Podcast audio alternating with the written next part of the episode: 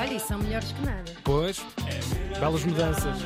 Melhor que nada. Bem-vinda, boa sexta-feira. Buenos Boa dias. sexta-feira e hoje, lá está, falamos de coisas que nos podem estragar ou melhorar o dia e eu quero falar de uma situação que me aconteceu que fez isso mesmo, melhorou-me o dia e logo a seguir estragou-me o dia. Como sabem, eu sou grande fã de futebol e tenho imensos jogadores de futebol favoritos, sejam eles reformados como no ativo e eu gosto deles por milhares de razões diferentes. E como eu cresci no Alentejo e não há assim nenhum clube alentejano nas divisões mais acima, eu nunca tive muito acesso ao futebol, assim, cara a cara, até ser mais velha. E hoje em dia tenho outro tipo de acesso. No outro dia estava no ginásio e vejo uma ex-glória do futebol português. Ai, meu Epá, e Deus. fiquei super entusiasmada por vê-la ali, eu não estava nada a contar. Epá, nós por acaso até já nos tínhamos cruzado algumas vezes, mas eu não achei ah, que ele fosse saber quem é que eu era, não achei que ele se lembrasse de mim. Ah, Epá, então pronto, fiquei ali a andar no ginásio, tranquila, e eu estava com uma roupa ah, de ginásio, vá, uns, uns calções e uma camisola da seleção brasileira. Ah, ok. E há ok. uma parte em que ele passa por mim e diz: Olá, estás boa? E eu não estava a contar. Meu e fiquei um bocado Deus. nervosa. Ruborizaste. Sim, sim, sim. Ah, E disse: Eu disse, eu estou, e tu? E ele: Ah, também, também. E eu, em vez de me calar, Aham. continuei e disse: Já treinaste? E ele: Já, já. E eu, é pá, mas não precisavas. E não é verdade. Não é verdade. Ele realmente precisava e continua a precisar. E ele disse: Ah, não, simpático. Claro que preciso, tenho que perder aqui uns quilinhos. E eu, ah, ok, ok. E a conversa estava um bocado a morrer. E ele diz: E agora vai o Ronaldinho. E eu não percebi. E disse: O quê? A tua camisa. Sim, sim. Só que quando eu disse o quê, ele já estava em andamento e ele não ouviu. E eu, como estava nervosa, sem saber bem o que é que, faz- o que, é que ia fazer, Aham. voltei para trás Sim. e disse: O quê? E ele repetiu. E eu estava a olhar fixamente para ele. Aham. E ele, lá está, disse. E eu voltei a não perceber. Epá, eu, eu fiquei a olhar para ele sem perceber e disse: Não, não, não, não percebi. E ele: Não, ah, ah, causa da camisola. E eu: Ah, já, claro, por causa da camisola. Claro, Sim, é, pá, desculpa lá. Desculpa lá, pá, não tinha percebido. Claro, é pá, e neste momento já estou tão nervosa que estou a falar alto.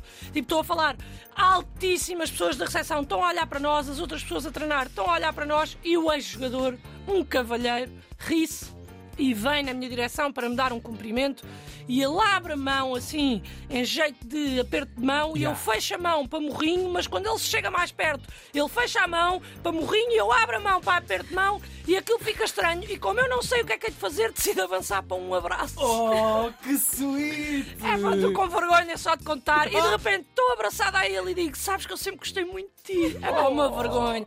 É pá, uma vergonha. É ele, ele lá me abraçou, foi muito querido, só que eu fiquei super envergonhada, só queria que aquilo acabasse e desde então, sempre que nos vemos no ginásio, Ai, eu não sei bem quem é que sim. está a fugir de quem.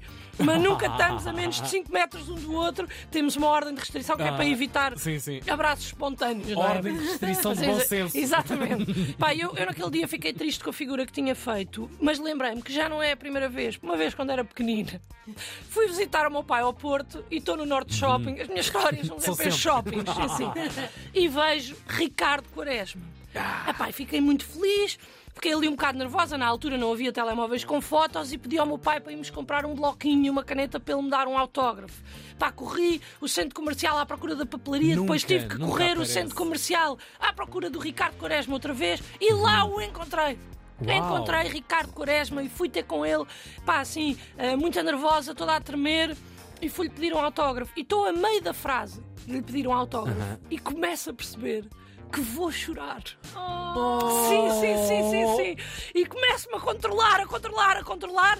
Epá, ele lá dá o autógrafo e eu vou-me embora a correr até com o meu pai. Epá, quem me visse parecia que o Ricardo Quaresma me tinha dado uma chapada. Oh. A chorar, a chorar, a chorar. Epá, e fiquei tão triste porque, quer dizer, eu estava ali a tentar impressionar a minha pessoa prefe- preferida daquele Claro, momento. claro, claro, e de repente, pá, sou eu que estou a fazer figuras tristes. Epá, e como se não bastasse eu ter feito esta figura em frente a ele, ainda fui para casa chorar ah, por não ter conseguido mostrar o quanto eu gostava dele. Fiquei claro. muito triste Foram e muito frustrada. lágrimas, lágrimas de trivela. Sim, e o meu pai, mas não faz mal. E o meu pai a tentar ser querido, não faz mal, ele depois não se lembra.